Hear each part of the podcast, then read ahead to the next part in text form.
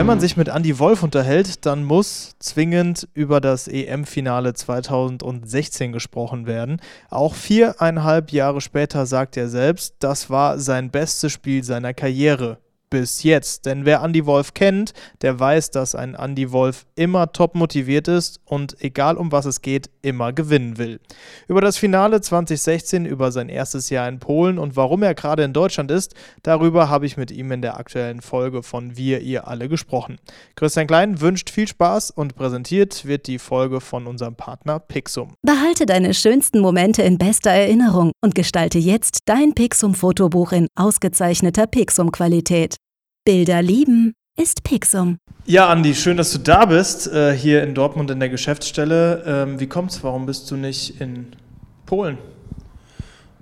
Na, ich hatte natürlich ein bisschen äh, Heimweh, ganz klar. Äh, ich war, ich weiß gar nicht, drei oder vier Monate am Stück allein in Polen. Nicht stimmt gar nicht, ich war jetzt, äh, glaube ich, sechs Monate am Stück in Polen und äh, das äh, zum größten Teil alleine. Und ich wollte jetzt, bevor die Vorbereitung losgeht, nochmal die Chance nutzen, um meinen Eltern Besuch abzustatten. Und äh, habe mich dann entschieden, jetzt quasi so nochmal kurz vor der Vorbereitung in Deutschland mich ein bisschen umzusehen, weil ich auch gehört habe, dass das Wetter fantastisch sein soll. Wie immer, wie immer. Wie immer in Deutschland, ja. Wie war es äh, für dich, so lange in Polen alleine zu sein? Ähm, also es war insgesamt nicht schlecht. Ich habe äh, das Zocken ja schon längst für mich entdeckt gehabt und habe zwischenzeitlich auch gestreamt.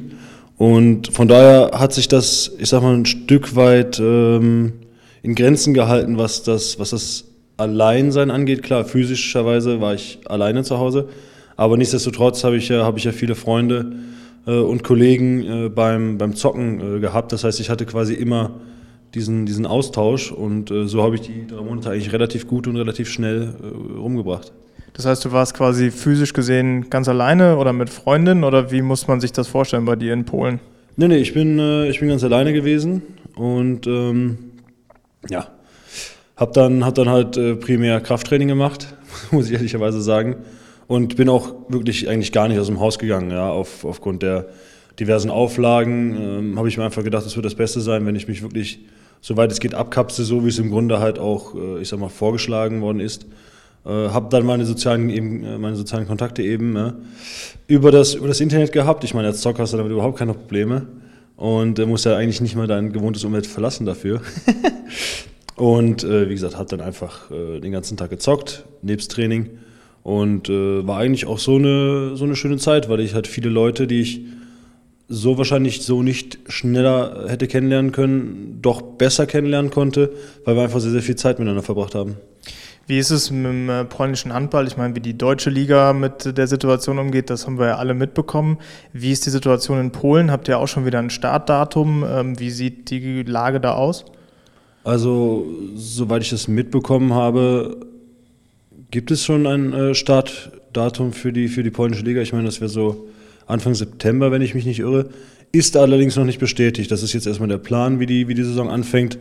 Und ich sage mal, ähnlich wie hier in Deutschland ist es so ein bisschen im, im Groben oder im Unklaren, wie genau das alles ablaufen wird. Aber ich bin eigentlich frohen Mutes, dass die Saison losgeht, vielleicht mit weniger Zuschauern oder ähnlichem. Aber für mich persönlich wäre es natürlich ein absolutes, absolutes Highlight, wenn wir erstmal wieder Spiele machen könnten.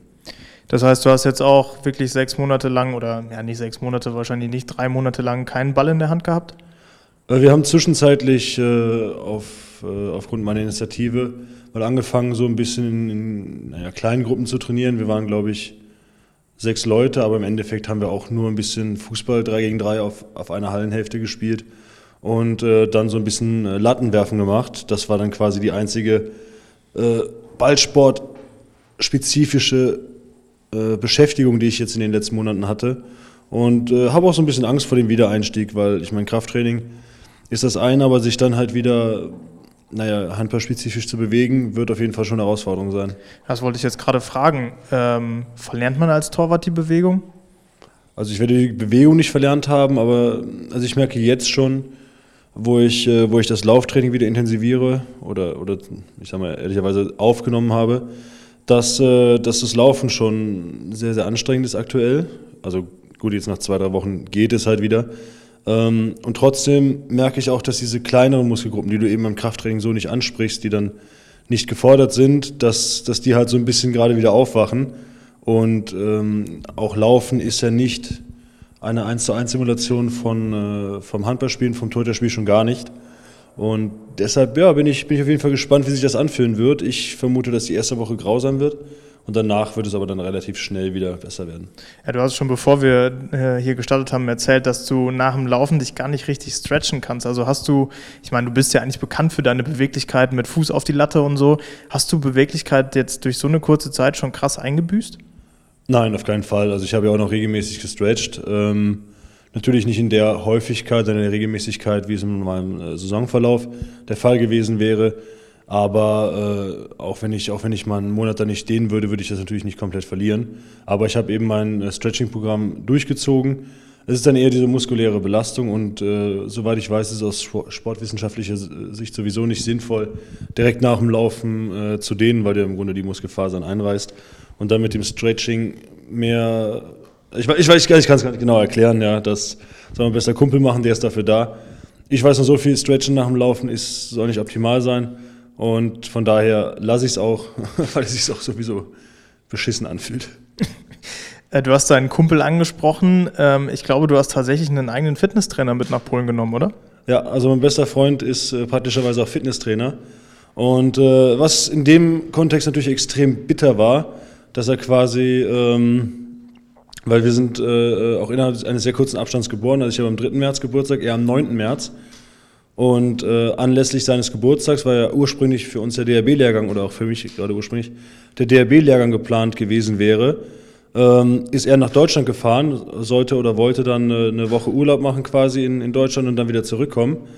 Und äh, kam dann nicht mehr über die Grenze. Das heißt, ich war drei Monate lang alleine, habe natürlich meinen, meinen Fitnesstrainer weiter angestellt gehabt, konnte ihn aber nicht halt äh, in dem Maße nutzen, wie es natürlich sich eigentlich angeboten hätte, wenn du so einen Lockdown hast und den ganzen Tag nur zu Hause trainierst. Also dann denke ich, bin ich auf jeden Fall sehr viel mehr laufen gegangen und wir hätten wahrscheinlich auch einiges mehr an, an handballspezifischen Sachen gemacht, einfach sowas wie Bälle hin und her werfen oder sowas oder dann eben, äh, ich sag mal, Würfel simuliert oder ähnliches, äh, was alleine natürlich nur bedingt möglich ist. Das heißt aber, als du ähm, den Vertrag in Kielce unterschrieben hast, bist du deinem besten Kumpel hin und hast gefragt, kannst du dir vorstellen, mit mir nach Polen zu gehen? Ja, das hat eigentlich eher so als flapsige Idee angefangen, dass wir gesagt haben, so ey, geil, dann äh, komm, noch, komm noch ein Jahr mit, dann können wir nochmal zusammen rumhängen, bevor wir zu alt sind für sowas. Und ähm, dann äh, habe ich gesagt, komm, ich, ich bezahle dich und äh, dafür trainieren wir halt die ganze Zeit und dann hat sich das einfach wirklich so ergeben, zufälligerweise, dass, äh, dass er dann quasi gerade sich sowieso neu orientieren wollte in dem Job. Und äh, dann haben wir gesagt, ja komm, dann setzt er diese, diese Neuorientierung ein Jahr aus und, äh, und arbeitet mit mir dann. Und äh, ja, es hat, äh, hat auch Bock gemacht. Das heißt, wie habt ihr dann äh, jetzt die Saison über gearbeitet? Ich meine, du wirst ja ein normales Fitnessprogramm auch von Kielce bekommen haben oder hat dein Kumpel dann mit den Fitnessleuten von Kielce sich abgestimmt oder wie hat das funktioniert? Nee, nee, also die Abstimmung erfolgte eigentlich nur über mich. Also es ist auch nicht so, dass wir, dass wir da so Krafttrainings vorgegeben haben, weil wir äh, angehalten sind, autark zu arbeiten. Das heißt, du hast eigentlich dein eigenes Programm, das du ja immer durchziehst. Ich meine, seit Jahren habe ich mein Krafttrainingsprogramm. Und äh, mit einem eigenen Fitnesstrainer ist es natürlich noch praktischer, weil der natürlich deine Bewegungsabläufe äh, koordiniert. Dann haben wir halt äh, hier und da an den, an den Gewichtszahlen, an den Wiederholungen und sowas geschraubt, um das halt äh, optimal zu nutzen. Hier und da vielleicht eine, eine, Übung oder sowas mal neu aufgenommen oder, oder ersetzt oder ähnliches. Ähm, also quasi genau das, wozu ein Fitnesstrainer eben da ist, ja. Wie anders ist es in Polen, Sportler zu sein, als in Deutschland? Ich meine, du hast jetzt äh, durch den THW wahrscheinlich schon mit, ja, sagen wir mal, das Nonplusultra äh, in Deutschland miterlebt. Kielce finanziell gesehen ja wahrscheinlich auch sehr gut aufgestellt. Wie anders ist das? Naja, also es ist gar nicht groß anders. Ich meine, Handball bleibt Handball, ja. Und ähm, ich sag mal, in Polen ticken die Uhren ein bisschen anders. Da wird alles etwas legerer gesehen. Bei uns ist es ja wirklich so, dass ähm, wie soll ich das sagen, alles sehr, sehr klar strukturiert und sehr gut geplant ist. Und in Polen ist beispielsweise so, dass ich quasi meine Steuern selbst überweisen muss. Ja, das ist äh, erstmal eine kleine Umstellung, natürlich auch in, in der fremden Sprache befremdlich. Aber ähm, nichtsdestotrotz ist es auch ein wirklich sehr, sehr familiärer Verein und das merkt man auch, gerade in so, in so schwierigen Zeiten. Ähm, und es macht unheimlich Spaß, da zu spielen und, und einfach dort auch zu leben. Man merkt, dass die Identifikation der Leute mit dem Verein und gleichzeitig mit der Stadt sehr, sehr groß ist. und äh, dass die Leute wirklich Handball einfach lieben. Und deshalb bin ich wirklich sehr, sehr gerne da und, und freue mich auf die nächsten mindestens drei Jahre dort. Musstest du lange überlegen, als du das Angebot bekommen hast? Äh, lange habe ich nicht überlegt tatsächlich. Ähm, ich bin ja sowieso eigentlich eher so ein Bauchmensch, der seiner Intuition folgt. Und die Gespräche mit, mit Bertos und mit Thaland, die waren äh, so positiv, dass ich, äh, dass ich wirklich von Anfang an Feuer und Flamme war und direkt begeistert von diesem Projekt in Kielce war. Ähm, hatte dann natürlich noch zwei, drei Angebote von anderen großen Clubs. Das hat dann dazu geführt, dass man halt ein bisschen überlegt hat. Aber meine, ja, meine Einstellung war einfach, dass ich in Kielce das für mich auf jeden Fall beste Paket äh, gestellt bekomme. Und äh, nach meinem ersten Jahr kann ich eigentlich zusammenfassend äh, sagen, dass ich den Schritt nicht bereut habe. Wie läuft es mit der Sprache? Äh, durchwachsen, durchwachsen. Also ich höre vielerorts, äh, vor allem halt aus, aus, ich sag mal, wenn Leute Videoabschnitte sehen, die ich poste oder die auf der Vereins-Homepage hochgeladen werden, ähm, dass ich schon sehr gut Polnisch sprechen würde. Hier und da kommt natürlich auch zur Geltung, dass, dass mein Polnisch noch nicht so gut ist. Und ich sag mal, gerade wenn ich ein bisschen außerhalb von Kielce unterwegs bin, ähm, stoße ich doch regelmäßig an meine Grenzen, weil in Kielce eigentlich so jeder einen zu kennen scheint oder sowas und oder sich zumindest denken können, okay, das könnte einer von den Spielern sein, sei es Fußball oder Handball, das sei jetzt nicht näher spezifiziert. Aber dann sprechen sie ein bisschen langsamer, versuchen einfach dir zu helfen. Freuen sich auch richtig, wenn du, wenn du auf Polnisch bestellst oder ähnliches, ja. Ähm, und wenn du dann, wenn du dann irgendwo hinfährst oder was, beispielsweise zuletzt äh, stand ich an der Tankstelle und, äh, und wollte bezahlen. Und äh, wir hatten gleichzeitig Getränke gekauft. Und äh, dann, dann sagte die Frau irgendwas, ich habe eigentlich nicht verstanden, was, habe nur Faktura, also Rechnung verstanden.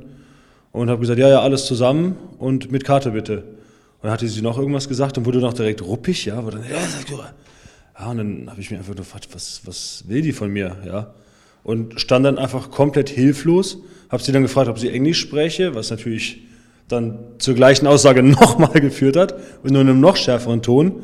Und dann hat sie irgendwann genervt, hat einfach den, den Preis auf das äh, auf dieses Pad äh, aufgerufen, dann habe ich bezahlt. Aber was sie jetzt genau wusste, das weißt du bis heute nicht.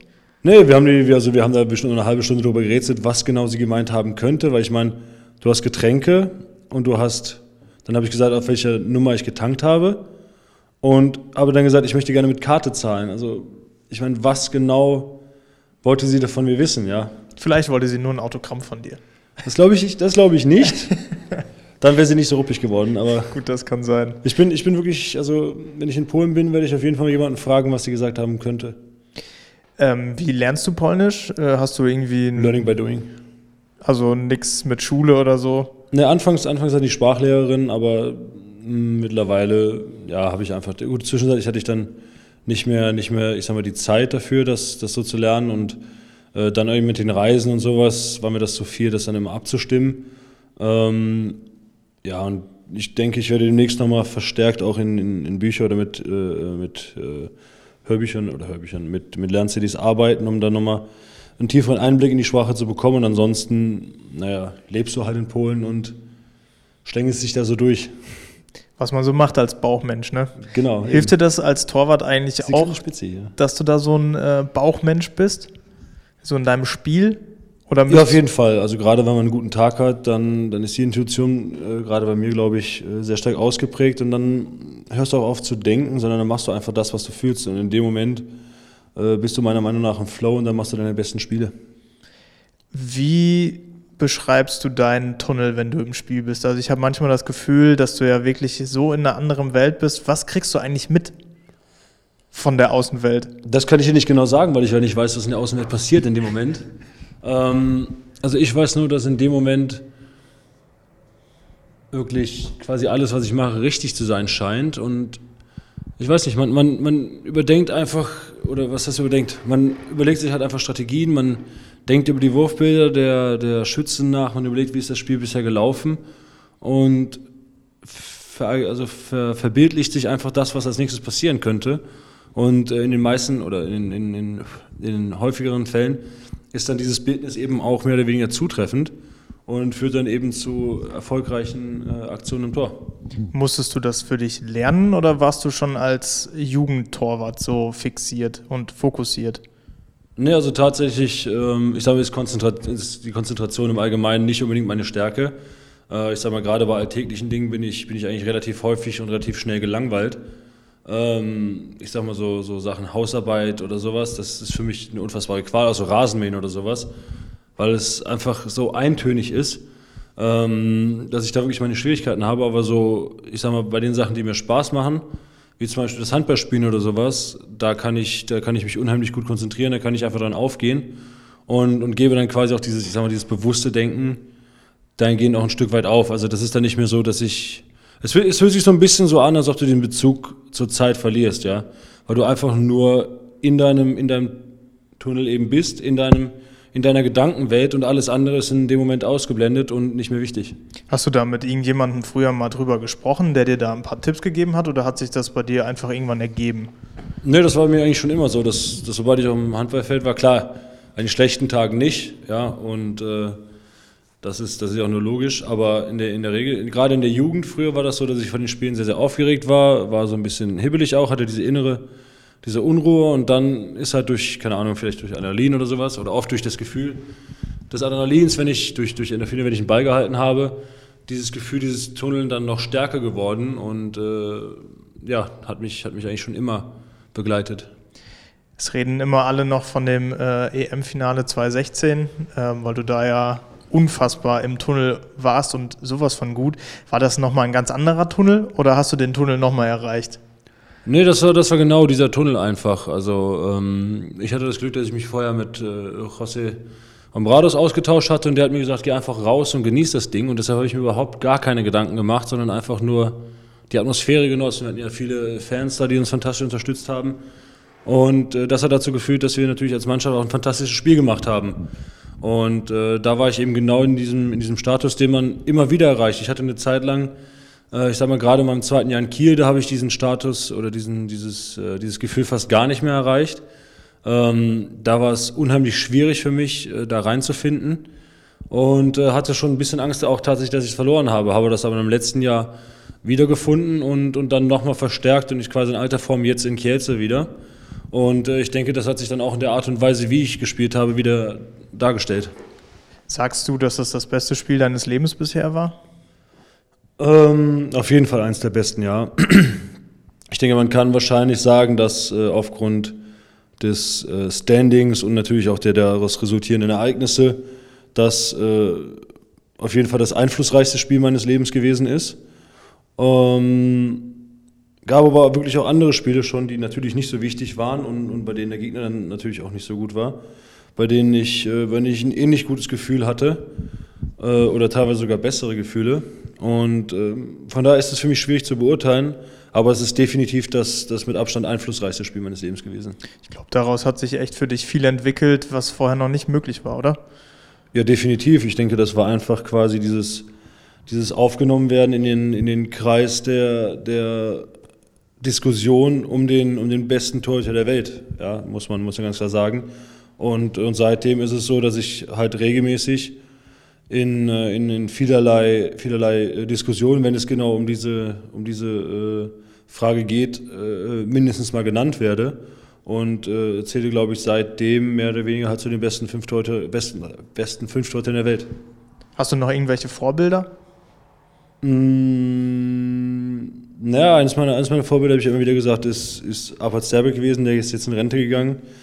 Ähm, und ansonsten eben auch noch immer José Ombrados einfach von seiner Einstellung, weil ich das nach wie vor bewundere, wie er trotz seines äh, verhältnismäßig fortgeschrittenen Alters äh, in, Wetzlar, in Wetzlar agiert hat, ja, dass er immer noch wie ein, wie ein Kind da in die Halle gegangen ist, beigespielt hat. Und das ist genau das, was ich, äh, was ich mir auch gerne mein Leben lang erhalten möchte was gerade uns deutschen Spielern, glaube ich, fehlt, einfach mal dieses, ich spiele hier Handball und natürlich muss ich Ergebnisse liefern, natürlich ist das anstrengend, natürlich ist es eine mentale Belastung, aber andererseits ist es de facto immer noch der Sport, den ich liebe oder den die meisten lieben ähm, und, und nicht nur ein Job. Und ich denke, das ist etwas, was, was wie gesagt, gerade wir Deutschen in, in Spielen uns viel zu wenig bewusst machen. Wir nehmen das immer so ernst, wir nehmen immer, wir nehmen immer alles dann, ich sag mal, wie soll ich das sagen? Zu groß auf. Ja, wir sagen also, also, gerade in den letzten Turnieren war das so immer dieses, wir haben die Chance für Deutschland, für unsere Zuschauer, wir können Geschichte schreiben, wir können was Unfassbares erreichen. Ja, und das dann immer so hoch sterilisiert, so glorifiziert. Und im Endeffekt dann eigentlich, glaube ich, weg von diesen wichtigen Kernelementen gegangen, dass du einfach Handball spielst, weil es dir Spaß macht. Niemand, niemand hat mit Handball angefangen vor 20, 25 Jahren und hat gesagt, oh, ich möchte die Massen begeistern, ich möchte, äh, äh, ich möchte Geschichte schreiben für Deutschland, sondern du hast angefangen, weil dieses Spiel dir Spaß gemacht hat. Und ich denke, das sind einfach, das ist ein Wert, den du dir im Spiel auf jeden Fall immer erhalten solltest. Und gerade José Ombrados äh, hat das wirklich einfach gelebt. Also er hat mit seiner Mentalität bei mir wirklich äh, nachhaltig Eindruck hinterlassen und, äh, und ich hoffe, dass mich das auch, ich sage mal, meine, meine äh, fortführende Karriere und auch später mein Leben in der Art und Weise begleiten wird. Jetzt bist du mittlerweile ja auch in der Situation, dass es wahrscheinlich viele junge Torhüter äh, gibt, die dich als Vorbild haben.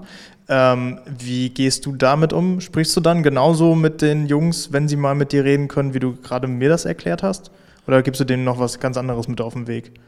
Ja, also bisher habe ich mich noch nicht so in der Rolle äh, wirklich äh, verbildlich gesehen als, als Vorbild, weil ich ja jetzt, ähm, jetzt sagen Sie mal den Wandel mache von einem, von einem jungen Teuter äh, hin zu einem gestandenen, ja, zu einem irgendwann. Äh, Siehst du das immer noch so, dass du ein, also. Nee, jetzt, jetzt nicht mehr. Ich sage ja okay. gerade den Wandel oder den Wandel durchgemacht habe hin zu einem gestandenen Teuter und nicht mehr einem, einem äh, nominell jungen Teuter.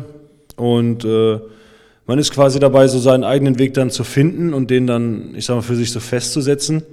Und äh, sobald du das gemacht hast, dann kannst du, glaube ich, vor allem auch ähm, mit konstruktiveren Einblicken, äh, auch deines Selbst, jungen Teutern ein Vorbild sein. Und bis dahin war es eigentlich für mich immer nur so, dass ich eben versucht habe, durch, durch einfach ich sein, ja, durch meine Art und durch mein Spiel als Vorbild zu glänzen. Natürlich, wenn mich jemand gefragt hat, dann habe ich auch versucht, ähm, meine, meine Eindrücke zu ver verdeutlichen. Oder auch als ich jetzt gestreamt habe oder sowas, kam vermehrt die Fragen, was kann ich machen und sowas.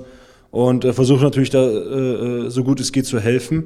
Aber ich denke, dass es erst in den nächsten Jahren kommen wird, dass ich da wirklich eine sozusagen fundiertere und einfach, ich sag mal, ehrlichere Einschätzung von, äh, von, von Torhütern und deren wichtigen Aspekten äh, erlernen werde.